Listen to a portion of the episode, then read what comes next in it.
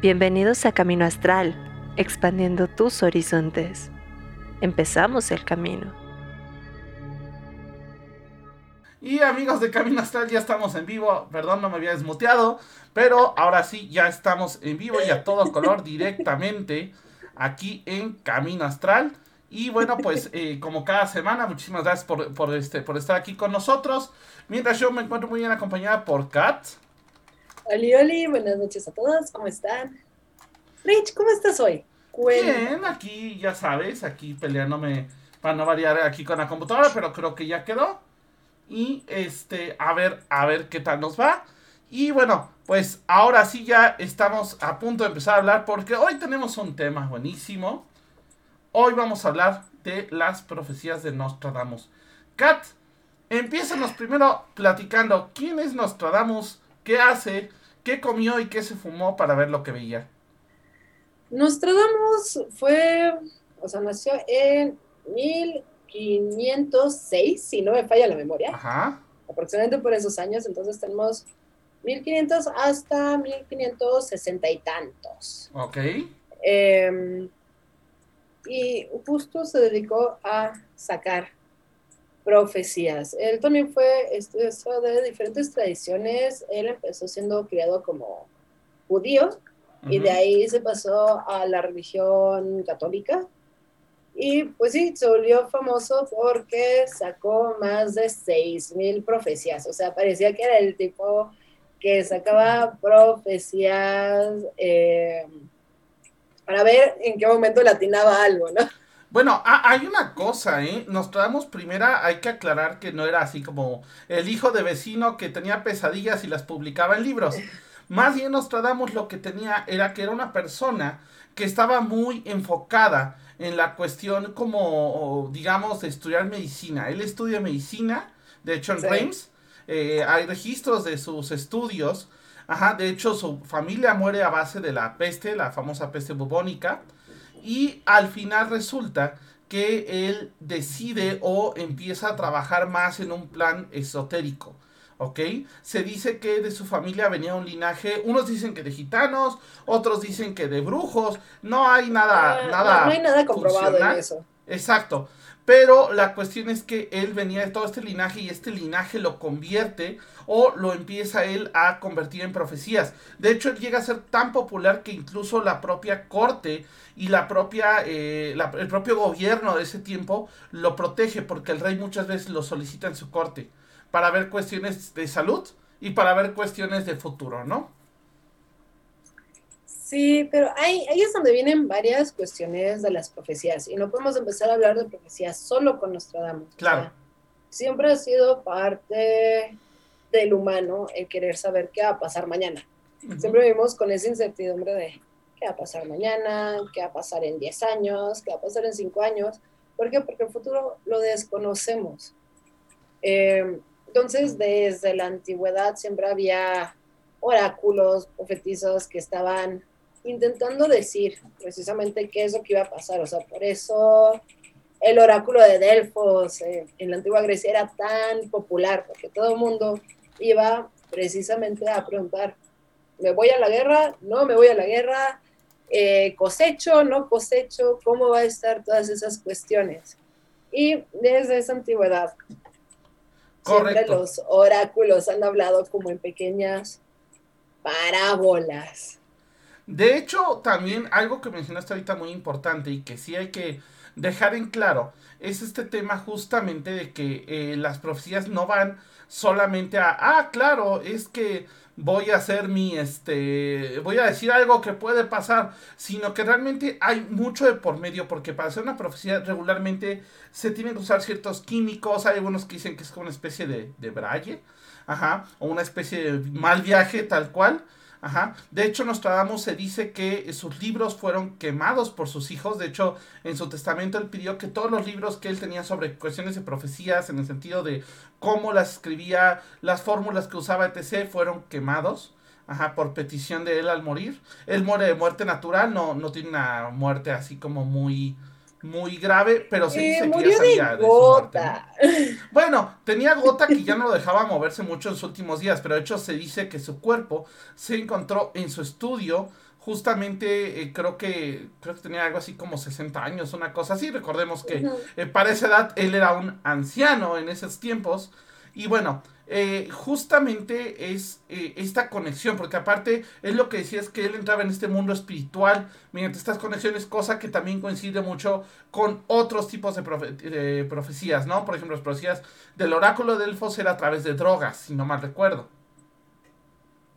Eso, o también tenían a las personas ayunando ya en cuestiones muy extremas para llegar a las profecías, porque también eh, la inanición te, hace...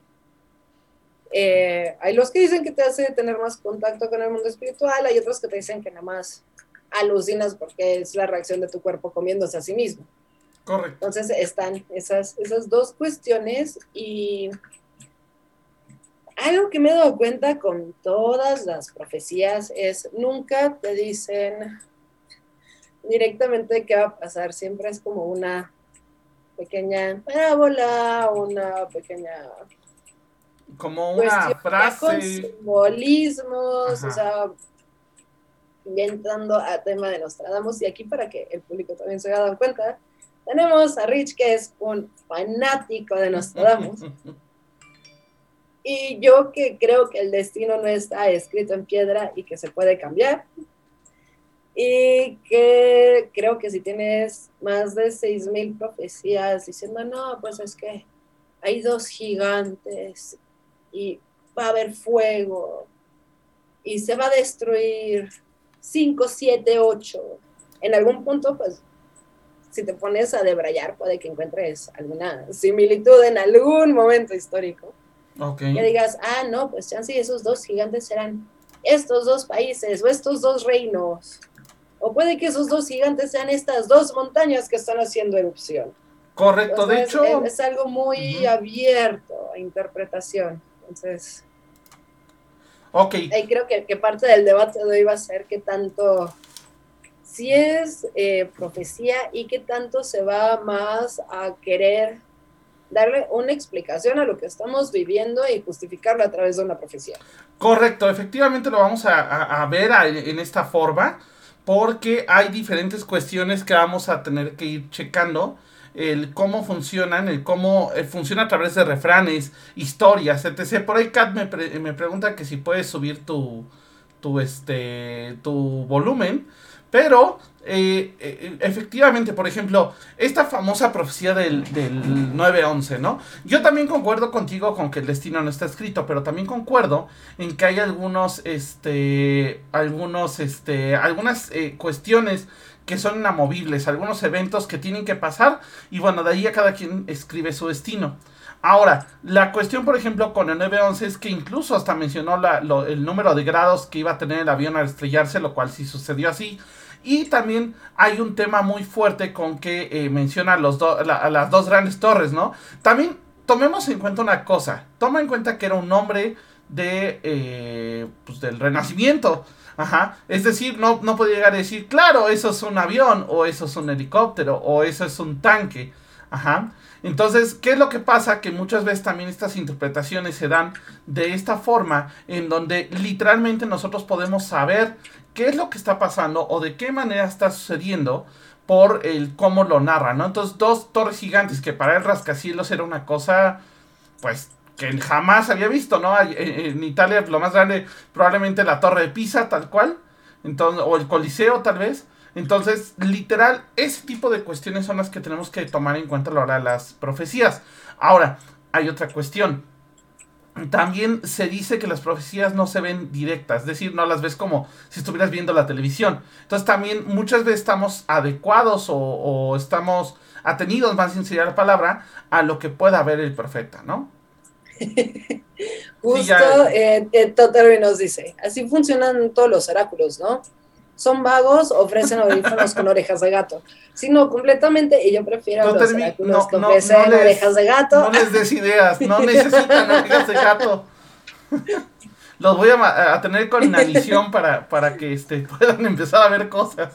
Pero bueno, eh, justamente... Pero sí, sí, Es, la idea es que sean muy vagas esas predicciones ya para que tú lo tomes como tú mejor sientas en el momento.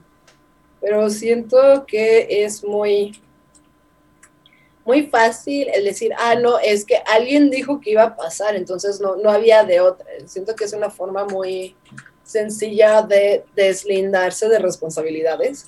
Inclusive el rey que dice, me voy a la guerra o no me voy a la guerra. O sea, si lo vas a hacer, hazlo, tío. Si no, no lo hagas. Pero no busques esa justificación de, el oráculo me dijo que las vacas cuando están pastando es cuando más leche dan. Y yo tomo eso como que nos vamos a ir a la guerra. Ahora, hay un tema aquí, ¿eh? bien importante. Nadie ha podido, o sea, hay muchas interpretaciones de, y Nostradamus dijo que iba a pasar esto. Y incluso ya en algún momento presidentes como George Bush terminaron siendo el, ¿cómo decirlo? El anticristo. De hecho, en algún momento lo dijeron que era el anticristo, ¿no? Entonces... La cuestión del anticristo ah, surge cada tres años. Ajá. Y, regularmente depende, a veces viene con partidos políticos gobernantes, a veces viene en forma de presidentes que tienen mucho dinero. Entonces, es, es normal, ¿no? Pero a lo que voy es, eh, y hay que tenerlo en cuenta, nadie podría interpretar las profecías de Nostradamus, se interpretan cuando pasan. Ajá. Es decir, por ejemplo, lo de las Torres Gemelas, nadie lo, vio venir y al final se interpretó cuando pasó. Entonces, eso es, digo, para mi gusto, una cosa importante. En algún punto eh, se dice que Nostradamus decía que él no quería que la gente se espantara con sus profecías, ¿no? Que él lo único que quería era que la gente, pues, racionara cuando, cuando estaba ya en esto, ¿no? Entonces, sí es bien importante decir eso, porque algo que tienen, porque muchos profetas, digo, ya van como cinco o siete meteoritos que iban a destruir al mundo que superamos, ¿no? Y que eran profetas que pues ni al caso. En cambio, Nostradamus sí tenía mucho esta cuestión de que sus profecías venían tan codificadas y tan enigmáticas que hasta la fecha nadie tiene certeza de cuándo van a ocurrir. ¿Cuándo van a ocurrir? O también me gustaría algún día, bueno, es que la verdad no, no me alcanza la vida ni la paciencia que nos tratamos, para sacar su promedio de bateo en cuestión de profecías. Ok, eso sí. O sea, si, si, yo empiezo a decir, mañana va a llover, pasado mañana va a llover, el día después va a llover, va a llover el 5 de agosto, va a llover el 3 de septiembre, en algún punto, en algún año, se va a cumplir.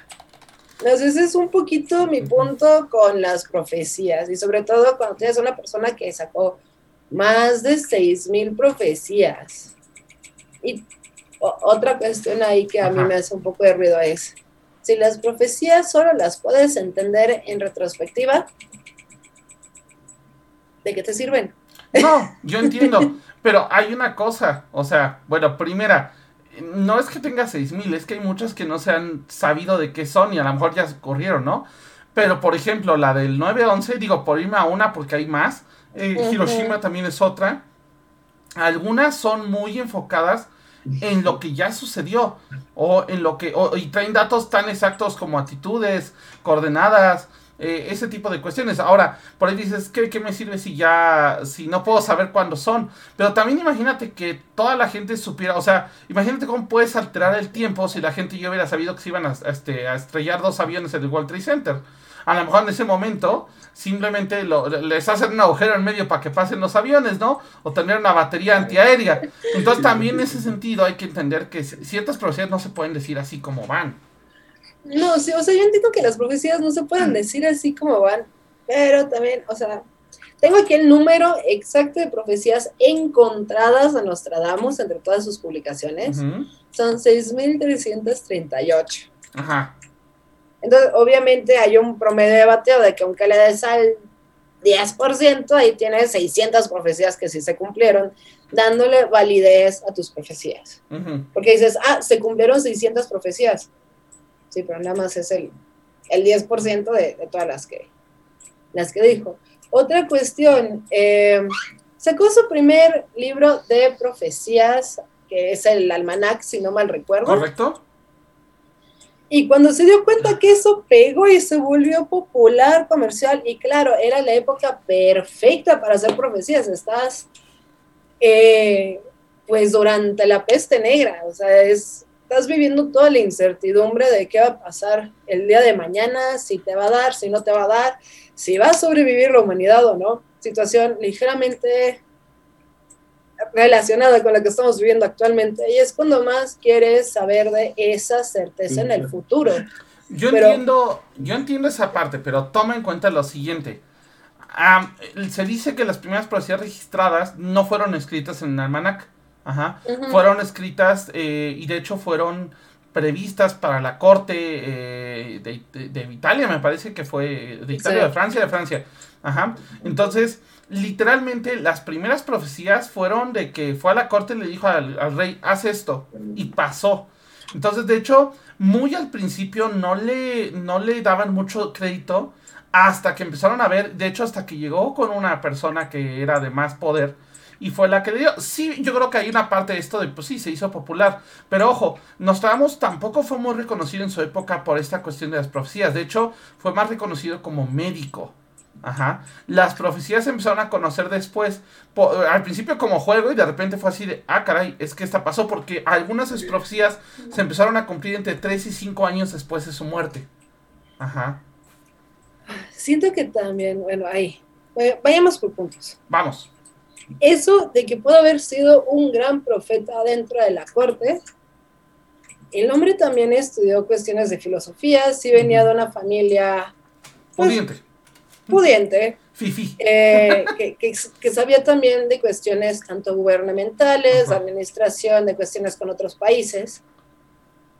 Puede que les haya dicho profecías, yo digo que era un gran analista político en su época y que por eso podía dar esos consejos, pero siendo una persona que no es reconocida todavía como un asesor político.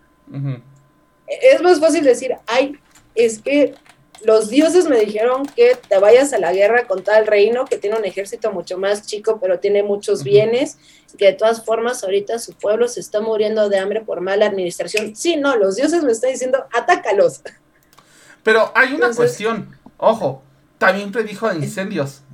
Y de hecho, mucha, bueno, no mucha gente, pero sí alguna gente que le hizo caso se llegó a salvar de incendios.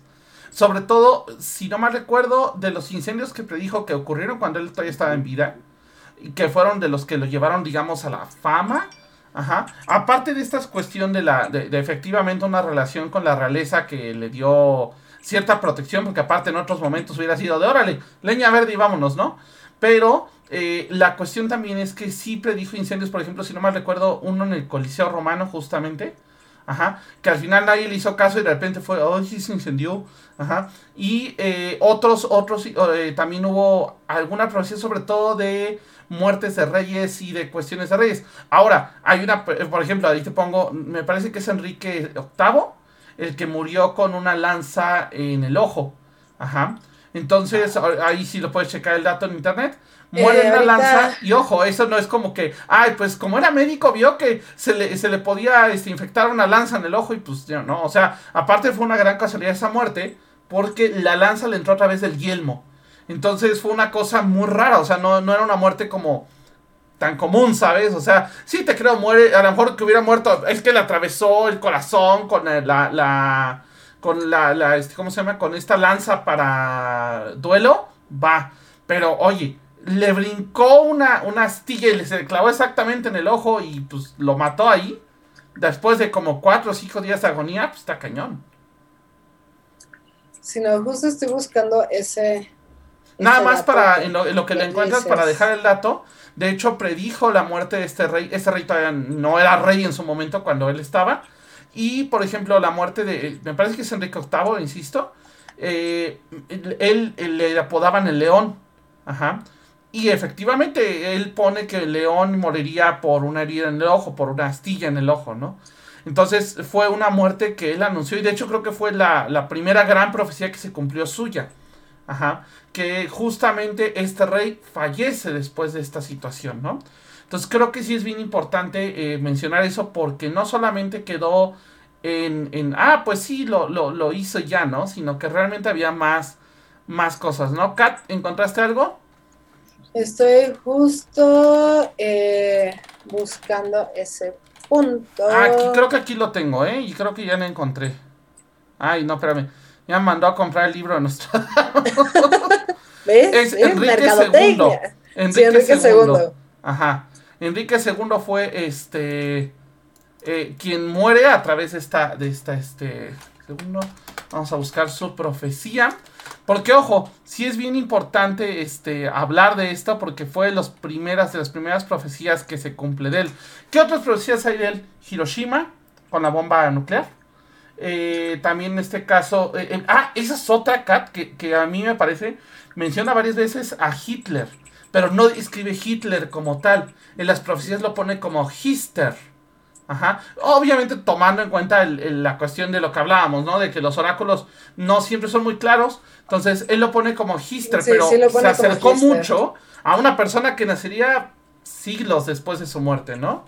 Entonces, Mm, pues es que, o sea, por ejemplo, aquí tengo justo esa parte de la profecía.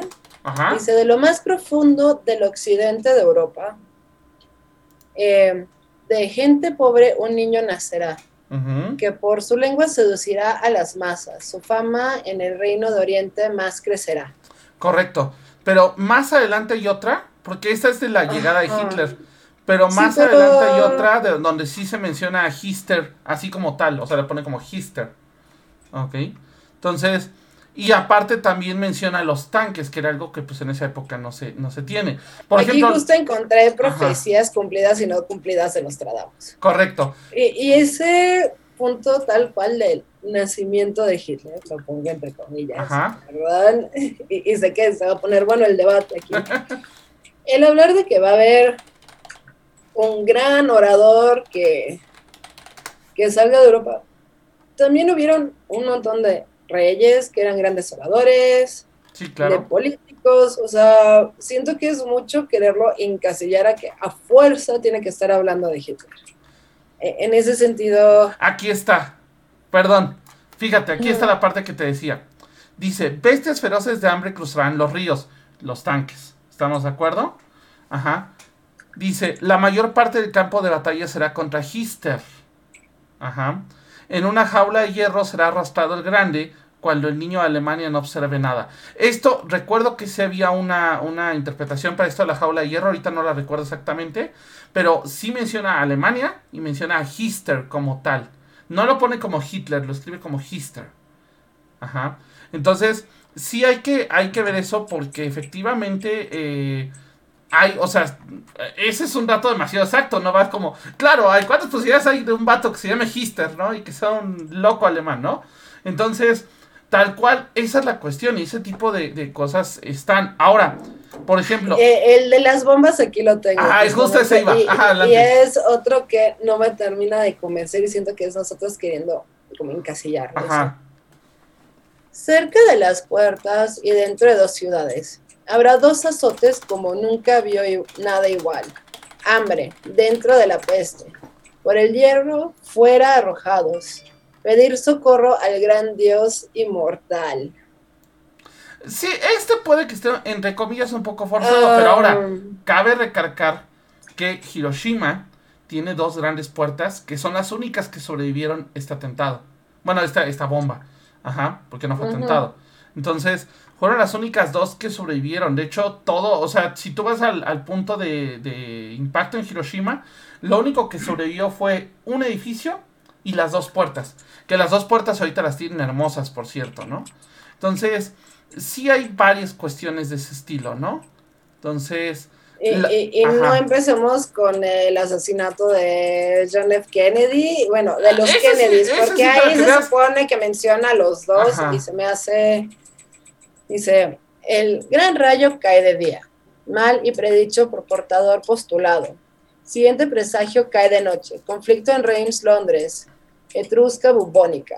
exacto, ahí no entiendo, no recuerdo bien por qué era lo de lo de Reims, pero sí había alguna cuestión de, de que creo que uno de los atentados fue cerca o tuvo algo que ver en eso. Entonces, eso ahorita lo, lo checamos, lo vamos hablando. Porque, por ejemplo, también está el, el de la tragedia de los Andes. Eh, Ah, Esta, Sí. esta, bueno, no sé si han visto esta película que se llama Life de estos, eh, es un grupo de rugby que eh, sale de viaje en un avión, el avión se estrella en los Andes y bueno, creo que sobrevivieron como 90 días, ¿no? Si no mal recuerdo. 90 días, 120 días, una cosa así. Pero de hecho se hizo una película porque ellos se comieron entre ellos. O sea, está documentado que no les quedó otra más que... Pasaron 72 días. 72 días, gracias. Y dice, la voz oída del insólito pájaro sobre el cañón de respirar suelo. Eh, tan alto se elevará del grano de la tarifa que el nombre del, que, el hombre del hombre se volverá antropófago. Será antropófago. Entonces también pues esta cuestión pues sí que, se comieron. No creo que viera la película en esos tiempos.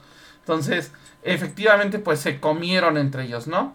Y creo que uno de los más fuertes, y ahorita para que volvamos al debate de si sí o si no, y que hablemos un poco de cómo se formulan las profecías, eh, por ejemplo, el de las Torres Gemelas, que ese para mi gusto tiene dos o tres de los elementos más claros, ¿no? 145 grados el cielo arderá, justamente 145 grados donde ardieron. Lo dice 5 y 40 grados el cielo. Bueno, pero es que así se escribe, se escribe eh, de la época, ¿no? Fuego acercándose a la nueva ciudad, Nueva York. Ajá. Al instante gran llama esparcida saltará. ¿Ok? Entonces, no creo que él haya sabido ni que eran las Torres Gemelas, nada más haber visto dos cosas enormes. Y el avión, ¿no? O sea, el avión, pues, explícale a una persona del Renacimiento una cosa que puede volar como un ave. Entonces también, también en ese sentido, eh, literal, pues ahí yo digo... No lo sé, tío, yo, yo sigo... Porque, por ejemplo, si piensas en cómo se escribía durante la época, dice 5 y 40. Se puede referir a 540 grados o 45 grados, porque también es muy común decir 5 y 40, así como 5 más 40. Ah, Si te vas a cómo se escribía dentro de la época, lo cual haría que la profecía no encaje. No, porque es 5 y 40 y, y se escribió a 45 grados, yo leí más ahí mal. Es a 45 grados, déjame ver eh, lo de las torres gemelas. Pero sí, o sea, este, grados... Eh. Y aparte hay otra cosa, ¿cómo explicas lo de la nueva ciudad? Porque al final de cuentas, Nueva York. O sea, cada rato se están creando. No existía Nueva Cada rato se están creando nuevas ciudades. O sea, que digas, va a haber algo malo que pasa en una nueva ciudad. Ah, sí, padrísimo, porque entonces puede ser cualquier ciudad que no existe en este momento.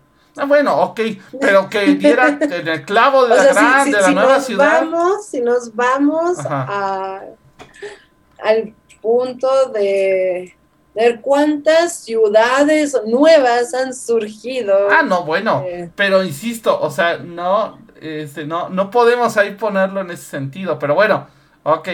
Ahora, por ahí también habla de la muerte de Juan Pablo I, ok, dice, elegido papa el elector será burlado, súbitamente con frecuencia emocionado, dispuesto y tímido, por demasiado bueno dulce a morir provocado, temor oprime la noche a su muerte guía. Recordemos que. ¿Quieres pues, que te saque la lista de atentados contra ah, No, claro. Considera, considera que en esa época estamos hablando que la figura del Papa era de las personas más poderosas en Europa, si no es que en todo el mundo. Claro. prácticamente eso es como el rey de reyes. Pero ojo, los papas. atentados llegan a ver contra una figura así, sobre todo en esa época. Por eso, pero el Papa regularmente en esas épocas era un Papa guerrero no era lo que conocemos hoy como esta figura del papa mm. político, porque actualmente tenemos papas políticos. Ajá. Entonces, ahí tenemos que ver qué onda, porque ahí era más factible que un papa muriera, muriera en combate en esos tiempos, o muriera este, de otra forma, y no tan fácil que muriera envenenado, y menos por un carmalengo o por una persona de ese estilo. O sea, que tuviera cierta jerarquía dentro de la iglesia, ¿no? Entonces, esa es otra cuestión. Ahora. Porque sí. si nos vamos eh, contra atentados contra papas o... vamos a ver cuántos papas asesinados han... Ok, papas asesinados. Tienes desde Silverio en los años 500, que fue encarcelado por Justiniano. Tienes a Esteban VI estrangulado, Esteban VII mutilado, eh, Juan VII asesinado. Pero tú mismo me estás dando la razón. No, o sea, lo que yo estoy diciendo, todo esto estuvo pasando desde antes de Nostradamus. Entonces, si ya tienes unos 12 papas que han muerto, asesinados de alguna forma, puedes predecir que va a llegar otro. Y además, em, justo podrías decir, no estaba hablando de, Juan Pablo I, pudo haber estado hablando de Pío VI, que, que también murió asesinado. De todas maneras, hay demasiadas similitudes, insisto, que literal no están tan fáciles de, de, poner ahí. O sea, así es así simple. O sea, hay similitudes que no. Ajá. Entonces. no me la termino de creer. No me vas a convencer a, que ver, vaya al culto de Nostradamus. Un saludo a, a, Don Panchiro que anda ahí cantando canciones de José José. Y un saludo a Fanis que ya vino, vino a, vernos. Pero a ver, entonces. Ok, vamos, okay, vámonos con las profecías que me gustan, que son las que no se cumplieron. Ajá. Nostradamus dijo que iba a morir en noviembre de 1567. Ajá. Y murió por un edema en julio de 1566. O sea, murió un año y. Uh, perdón meses por equivocarme las cuentas, discúlpalo. O sea, se equivocó un año, no manches, como. Sí, no, cuando la mayoría de la gente en la edad media, o sea, tú, tú mismo lo dijiste al principio del programa, que ya a esa edad ya se consideraba que uno era un anciano, obviamente iba a morir en ese lapso de tiempo. Ajá. O sea, eso no se me hace tan gran predicción. Ok, el año 1999, séptimo mes, vendrá del cielo un gran rey de espanto. Resucitará al, grey, al gran rey eh, de Angolmi. Angolmois. Perdón, Dalia, me, me trago aquí. Antes, después, Marte reinará por buen dicha. Ok. Entonces, a ver, esta sí estoy de acuerdo, pero ojo, también no sabemos por qué traductor pasó esto. Y dos, no sabemos quién realmente, eh, eh, ¿cómo se llama? O cómo realmente lo vio en qué año. Porque acuérdate que los calendarios cambiaban según el, el, el este, ¿cómo se llama esto? El, digamos, la, la costumbre del Papa o el perrinche del Papa en su momento, y más en esas épocas del Renacimiento. Ah, sigo sin creértela. Pero bueno, ok. Eh, lo de que íbamos a regresar en los días antes de Babel, hablando de los idiomas. Ajá. Eh, todavía no hemos visto esa parte donde pues mira, dice aquí que nos vamos parecería haber estado hablando de una especie de máquina de traducción universal. Digo, digo, no, no creo que sea como un traductor como el de Star Trek, pero sí hay una cuestión. Y eso sí ya ha habido que hay muchísimos traductores en varios lados. Incluso yo me tocó en Japón un traductor que me dejó de boca abierta porque literal le decías la frase y te la traducía en el momento. Entonces, podría ser. Porque digo, mi japonés cuando fui para allá era muy, muy, muy escaso. Ahorita es escaso a secas, ¿no? Pero, pero lo que voy es que en ese momento era muy escaso, ¿no? Dice aquí que los animales aprenderán a hablar. Yo creo que aquí también está un poco tendenciosa la cuestión. Porque, pues sí, no, o sea, ¿dónde están mis pelotas? Este, no, perdón, eh, demasiado Rick and Morty. Entonces, la, la cuestión aquí es literal. Eh, que no creo que tanto que te aprendan a hablar, pero hay una conexión nueva entre humanos y animales. Y eso no me lo vas a poder negar. Tú tienes gatos. Y tus gatos no hablan nada más porque Dios nos dio boca. Bueno, lengua. Ok, ok. Ah, sigo. Mm. Sigo no convencida de las profecías de Nostradamus.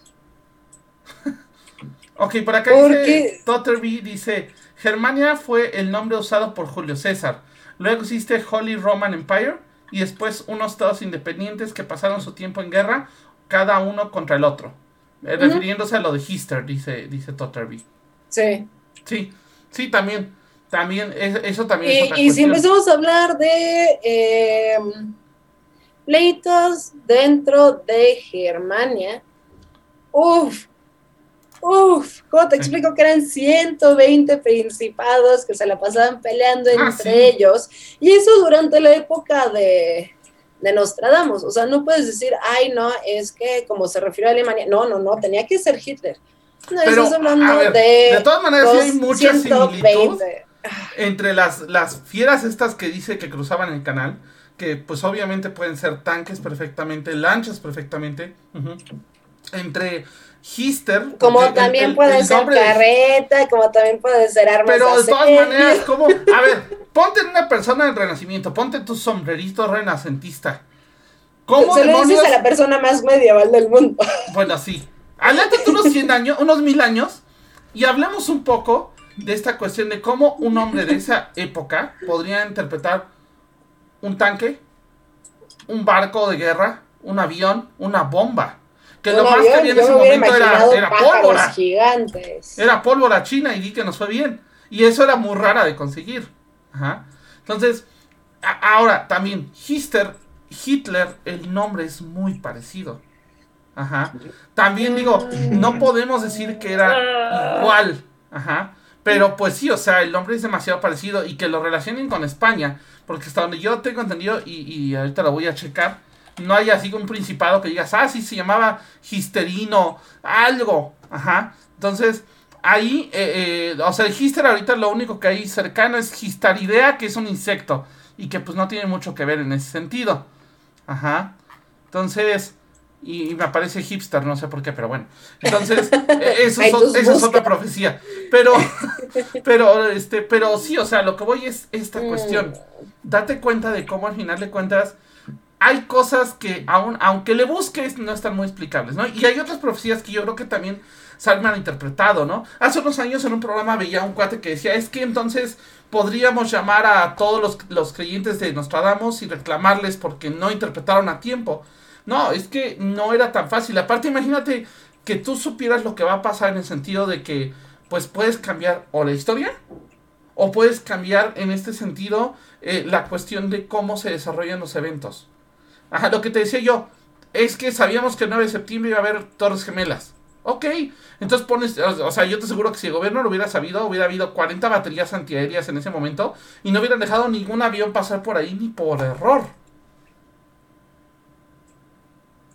Así de simple. Mm, Sigo sin creer tanto en las profecías. Y aquí es también una cuestión. Creo que a veces nos gusta tanto justificar Nuestras propias acciones como buscarle una razón a, a nuestro sufrimiento y nuestro dolor. Es así, pues es que no había nada que podía hacer porque ya, ya se había dicho, estaba escrito en piedra y eso es algo que en lo personal conmigo no va.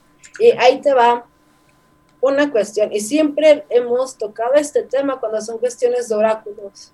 Ajá. Los oráculos no son tanto para decirte qué va a pasar mañana, es para hacer una introspección de qué estás haciendo hoy en día. No te van a decir, en tres años vas a tener cinco hijos, casarte con una rubia despampanante. Los oráculos no te dicen eso, te hacen... bueno, si, si, si nos consigues orejitas de gato, puede que consideremos lo de conseguirte una rubia despampanante. Está a ser interesante la propuesta de las orejas de gato. Pero a ver, me acabas de dar la razón sin querer. A ver, tú me dices, efectivamente los oráculos son para ver para dónde va. No hay nada escrito en piedra. Ajá. Entonces, probablemente podríamos decir que a lo mejor estas profecías que no se cumplieron fueron que justamente cambiamos de alguna manera el destino y ya no se cumplió. Digamos, por decirlo muy, muy Marvel, porque todo el mundo lo va a hacer con eso. Yo sé que es una teoría más profunda, pero eh, esta teoría de los multiversos. Entonces, a lo mejor eh, eh, lo que él vio fue una cuestión que ya no pasó porque algo pasó porque Kat en lugar de irse a la derecha y acabar con el mundo se fue a la izquierda y acabó con eh, y no acabó con el mundo. Entonces también podríamos decir que estas profecías fallidas son la prueba de que estos oráculos funcionaron en su momento y que lo que alcanzó a ver que sí pasó, pues pasó. Y lo que no, por algún motivo, en algún punto de la historia se perdió. Oh, Eso es como decir que eh, crees en, el, en esa historia del viajero del tiempo que regresó eh, varios años para evitar que en 1999 eh, hubiera toda esa falla tecnológica. Ajá. Y dices, ¿e- ¿eso en serio fue lo que quisiste cambiar de la historia, tía? Bueno, pues tú no sabes, porque a lo mejor sí nació Terminator de ahí, ¿no? O sea, sí nació Cyber. eh, ¿Cómo, cómo era? Cyber. Bueno, el. el, las, Siento, siento Sí. que todo eso ya es como territorio muy, muy escabroso. yo sé, es territorio muy escabroso, sí. Pero también como humanos partiendo. queremos ojo. justificar nuestras Ajá. cuestiones tanto buenas como malas Ajá. y creer que nosotros no tenemos como juego dentro de eso. Eso, ah, pues es que lo dijo el destino, así tenía que pasar.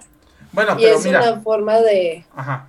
De quitar responsabilidades, de justificar y también de hasta darle como una explicación a por qué sufrimos. Cuando yo Ajá. siento que en realidad nosotros tenemos mucho más poder en las manos. No, yo te de- creo de en eso, o creemos. sea, creo lo mismo, pero yo siento que hay cosas que están marcadas a pasar. Ajá. O sea, yo no te puedo decir que todo está escrito, como dices, en piedra, ¿no? O sea, no, tampoco, tampoco me aferraría a esa idea, y menos siendo alguien que lee el tarot. Ajá. Pero hay una cuestión, sí creo que hay sucesos que tienen que pasarte sí o sí, que son sucesos que estamos predestinados a vivir, predestinados a pasar, de una u otra forma. Ah, hay una, hay una película que me gusta mucho, que justo se llama Viajero del Tiempo, que salió hace poco. Bueno, es una película muy vieja, pero hace poco hicieron un remake, hace, hace poco, 2009, ¿no? Pero bueno, eh, hicieron un remake y justamente este cuate viaja en el al pasado para justamente salvar a su esposa, ¿ok? Entonces, cuando viaja al pasado, salva a la esposa y de- cada vez que viaja al pasado, ve a la esposa morir de una manera diferente. Y gracias a que él ve a la esposa morir de una manera diferente una y otra y otra y otra vez, al final de cuentas él tiene que acoplarse a solucionar las cosas y a seguir su vida y entonces cambiar el destino que ya tenía. Ajá. Pero ese, o sea, sin ese evento de la muerte de la esposa, él no hubiera salido de ahí. Entonces yo sí siento que hay ciertos eventos que tienen que sucederte, a lo mejor malos desde una perspectiva de, híjole, qué malona que te pasó esto, pero que también son para enseñarte y para dejarte algo. Y también porque si no hubieran pasado esos eventos, a lo mejor ciertos sucesos a nivel personal e incluso podríamos hablar a nivel global, no habría pasado. Te pongo un ejemplo muy bobo. ¿Qué hubiera pasado si a Hitler sí lo hubieran aceptado en la Academia de Arte? Recordemos que Hitler en su momento quiso eh, ser artista y lo negaron y bueno, de ahí se dice que nació su odio a los judíos y muchas cosas. Pero ¿qué hubiera pasado si hubiera acabado siendo un artista a nivel Dalí? ¿Quién quita que no hubiera terminado siendo artista político y hubiera terminado en exactamente lo mismo? Exacto, pero lo que voy es, es eso. Hay ciertos eventos que para mi gusto y desde mi punto de vista tienen que suceder para que tú abras los ojos o para que tú o, o la humanidad vean ciertas cosas. Por ejemplo, eh, gracias a ciertas guerras, pues la- la- los países han procurado bajar las guerras, ¿no? Ajá, o por ejemplo, ciertos protocolos. Hiroshima fue un ejemplo claro de ciertos protocolos que se pusieron para evitar las armas nucleares, que ya actualmente le está valiendo gorro es otro rollo, pero al final de cuentas sí hubo algo que paró un poquito esta, esta parte, ¿no? Ah, o sea, sí, somos capaces de aprender de nuestros errores. Afortunadamente, qué bueno que, Sí. que la especie humana pueda hacer eso, si no, creo que Sí, si no ya no estaríamos aquí. sí, también está. eh, nos pone enfermos, vi que hay unos videos animados que salen diferentes futuros de. Luego, Ah, nada más por, por echar el coto, me los aventé. Luego, luego hablamos de eso porque también hay un video que sacó una marca de carros alemana justamente, en donde atropellan a un niño y nada más llega la mamá, Hitler, Hitler. Entonces pre- eh, eh, era- anunciaban su sistema para prever el peligro, ¿no? Entonces, Pero, pero, bueno, eh, quitando ese chiste al lado, eh, se me fue lo que iba a decir. Ah, no, ajá. y yo creo que muchas de las predicciones son cuestiones también de probabilidad estadística. ujú. O sea, estamos hablando de una persona culta. O sea, él pudo. Volvemos a lo de los papas. Si ya tienes 12 papas que murieron asesinados, tu promedio de bateo te va a decir que va a haber otro, mínimo. Si sabes que los reyes tanto se van a la guerra o de cacería y son las dos cosas que hacen, porque realmente para eso servía la realeza en esa época, asumir Pero que no fue de van cacería. Se lo mataron en una, en una justa y ojo. O sea, te creo que me hubieras dicho, ah, sí, lo atravesó una lanza en el pecho. Ah, sí, se cayó del, del caballo. No, no, mató". de hecho, de hecho, la probabilidad de que te atraviese una lanza con el tipo de armaduras que tenían en esa época, que te atravesaran el pecho, era bastante, bastante improbable, a menos de que tuvieras un aparato que lo estuviera aventando a una velocidad que Ok. un humano no puede llegar. Pero, pero lo que voy Eh, es que del lugar donde te es que entraría. la, lanza se reviente y te vaya a caer justo en el orificio de los ojos. Y aparte, deja tú, te pudo haber dado aquí, eh, un poquito más a la derecha, pudo haberte nada más dejado tuerto, pero no, que te entró hasta el cerebro. Estás hablando con alguien que también se dedica mucho a la cuestión de combate medieval. Ah, no, te puedo decir que las armas tienen un imán para irse justo hacia e, e, ese pequeño orificio de 2 por 7 centímetros. Tengo tres cosillas rotas que Gulfrey conoce, porque creo que las rompió. Entonces, este, bueno, no, ya no están rotas, ya están en su lugar, pero, pero en su momento estuvieron rotas. Y que al final de cuentas, eh, sé lo que es eso, pero a lo que voy es esa parte. O sea, bueno, no están rotas, fueron fisuradas. A lo que voy. No, pero no. Ajá. Sí, perdón, quiero aclararlo. Porque mis papás, me acabo de dar cuenta que mis papás se acaban de enterar. Entonces, este, ups, hola. Este, ya fue hace muchos años. Entonces, eh, el punto es ese. O sea, yo entiendo esa parte, pero de todas maneras, atínale 50, 60, 100 años antes que eso iba a pasar.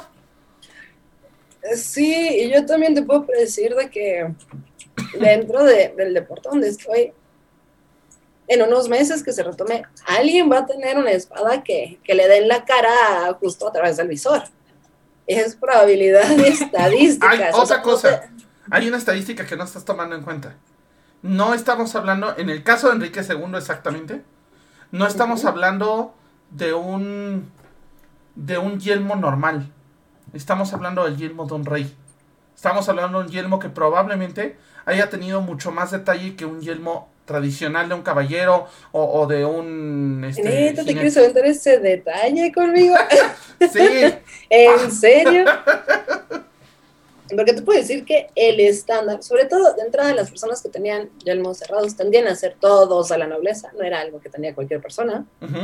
Próximo punto, tienden a tener unos 4 centímetros entre donde termina el visor y está el ojo, precisamente porque están considerando cuestiones como eh, la guarda de la espada, que no se te vaya a encajar adentro del ojo si te dan un golpe. También las medidas estándar por lo general tienden a ser eh, dos centímetros de altura y unos siete de longitud. Pero tienes que tener ese lugar abierto porque si no, no ves.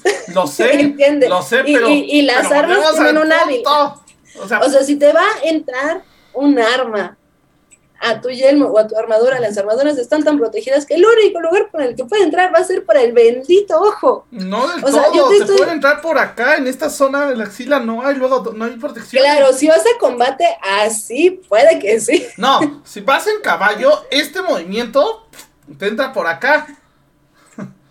Pero, o sea, si, si quieres hablar de accidentes, de personas. Ok, bueno, a ver. Sobre todo de al que, punto, porque que tuvieron accidentes con cuestiones, o sea, es pura probabilidad y estadística. Bueno, ya nos fuimos a, armaduras medievales y ese es otro programa. Bueno, medievales renacentistas y es otro programa. Entonces, a ver, regresando a las profecías. Y, y, ya, y ya acercándonos un poquito a dar, a dar nuestro cierre. A ver, da, por favor, Kat, tu cierre primero. Si no, mm. ¿por qué eres escéptica de Nostradamus? Mm. ¿Y eh, por qué no crees que se cumpla su profecía de que, este, de que vas a conquistar el mundo en dos años?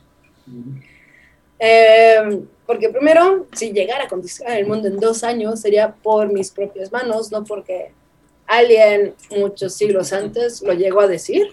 Ojo, no te vio él. Él nada más dijo, yo vi que cada esa chica de pelo verde iba a conquistar el mundo, nada más. Y se dice, no, pues una chica de pelo verde va a conquistar el mundo. Y, yo lo termino conquistando también. Se puede ver esto refiriendo, no sé, a cualquier otra morra que traiga el cabello verde. O sea, no, no tiene que ser necesariamente yo, ¿no? O sea, es más algo tan abierto a interpretación. Y repito, probabilidad estadística.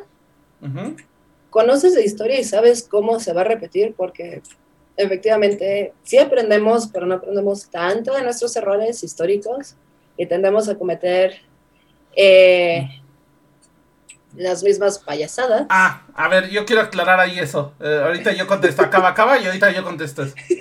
ok. Em, creo que no se puede saber ese futuro a ciencia cierta. O sea, puedes reflexionar acerca de las acciones que estás haciendo y de nuevo tener esa probabilidad y estadística de qué va a pasar si sigues cometiendo los mismos errores, haciendo las mismas acciones y no cambias de camino. Pero yo no soy súper fan de las profecías de Nostradamus. O sea, me encanta el tarot, me encantan las runas.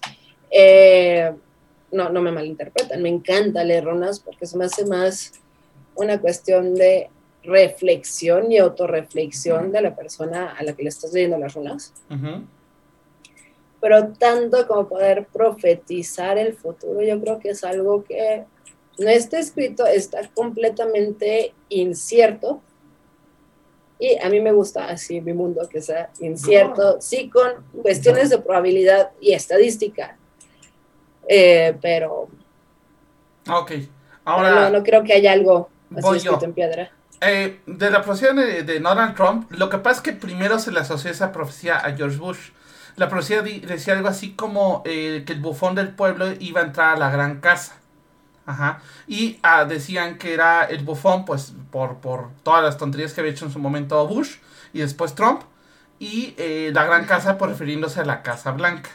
Ahí, en esa cuestión, eh, también no sé si te enteraste que Ucrania tiene un presidente que era comediante antes. Ah. Entonces ah. tú síguele buscando dónde encaje esa profecía, porque eso puede continuar infinitamente. Sí, no, no, no, es a lo que voy, pero, o sea, digo, a lo mejor esa, esa no tiene tantos detalles como otras de las que hemos hablado, que tiene detalles muy puntuales. Ajá. Entonces, eh, ahí sí, ok, esa sí te la compro, ok, pues sí, busca dónde encaja, ¿no? A lo mejor después sí va a haber alguna cuestión, un cuate que entre vestido de payaso, no sé, ¿no? Digo, ya tenemos varios presidentes que encajan en esa descripción, pero... Sí, no, y también ha habido, eh, no me acuerdo quién, quién fue el presidente, creo que fue este Ronald Reagan, que fue actor antes. Fue actor. Ronald Reagan fue actor. Ajá, que era un títere. Podrías decir que también encaja con él. Tenemos Arnold Schwarzenegger, gobernador. O sea, puedes buscar. Ahí, ahí debería decir el exterminador que entró en la gran casa. Entonces, bueno, el punto aquí es. el punto aquí es. Efectivamente, puedes hacer que encaje la profesión en cualquier momento. El punto aquí, bueno, mi conclusión es: yo sí creo en estas profecías. Digo, sí creo que son difíciles. Creo que hay cosas que tienen que pasar, que estar marcadas y que obviamente tu destino no es que esté marcado o esté labrado. Pero entonces, eh, por ejemplo, eh, eh, pensando en una persona que sobrevivió a las, a las Torres Gemelas, ¿no? Su destino no estaba marcado, pero él lo marcó. Si decidió aventarse por la ventana, bueno, lo marcó de una forma. Si decidió salir corriendo y logró salir o, aguantar días bajo los escombros, es otro rollo, ¿no? Yo sí creo que las profecías son funcionales. Sí creo que están ahí para en algún punto sí ser útiles para no cometer errores. Y sobre todo para que en algún punto podamos, a lo mejor alguien sí nazca, alguien yo creo que pensando en eso y siendo muy idealista, tal vez en algún punto Nostradamus predijo que alguien podría predecir nuestras profecías y detenerla, ¿no? Pero yo no creo que actualmente hoy hay alguien que sea capaz de analizarlas bien y entenderlas al 100% para poder decir, claro, la podemos detener, ¿no?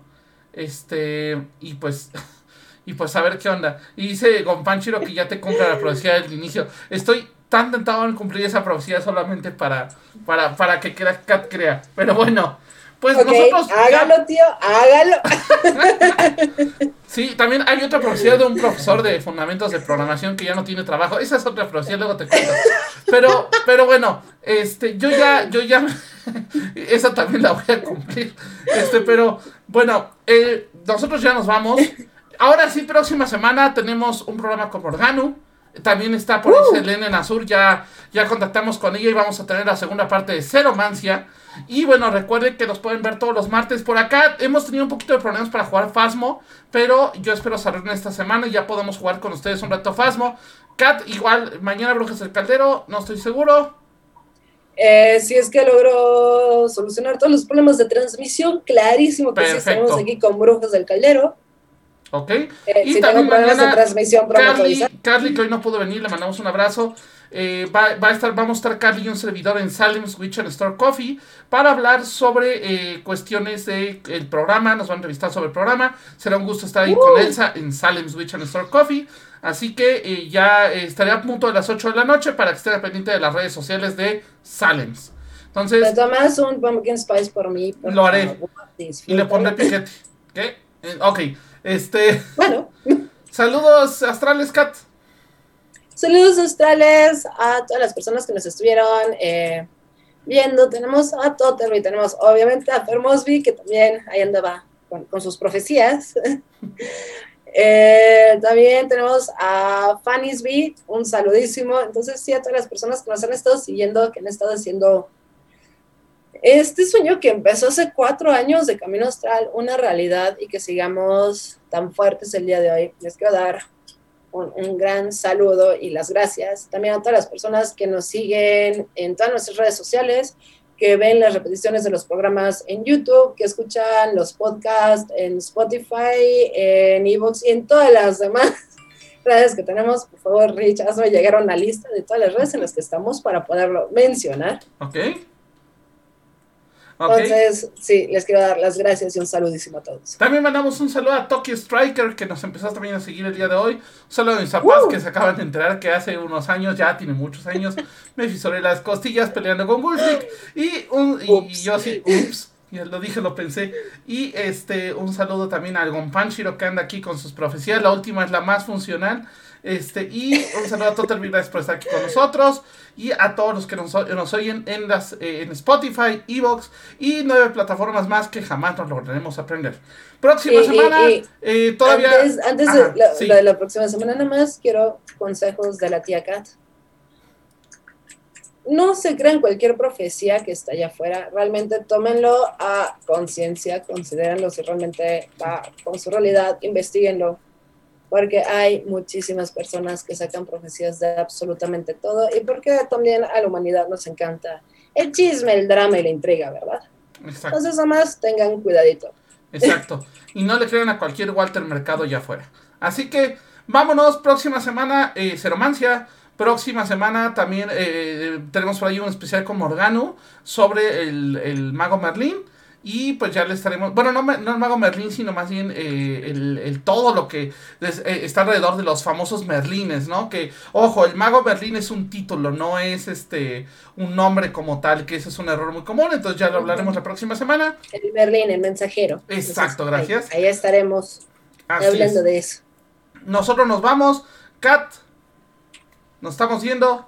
Y muchísimas gracias a todos los que nos escucharon. Un saludo a Carly que no pudo estar hoy con nosotros. Nos vemos la próxima semana. Bye bye.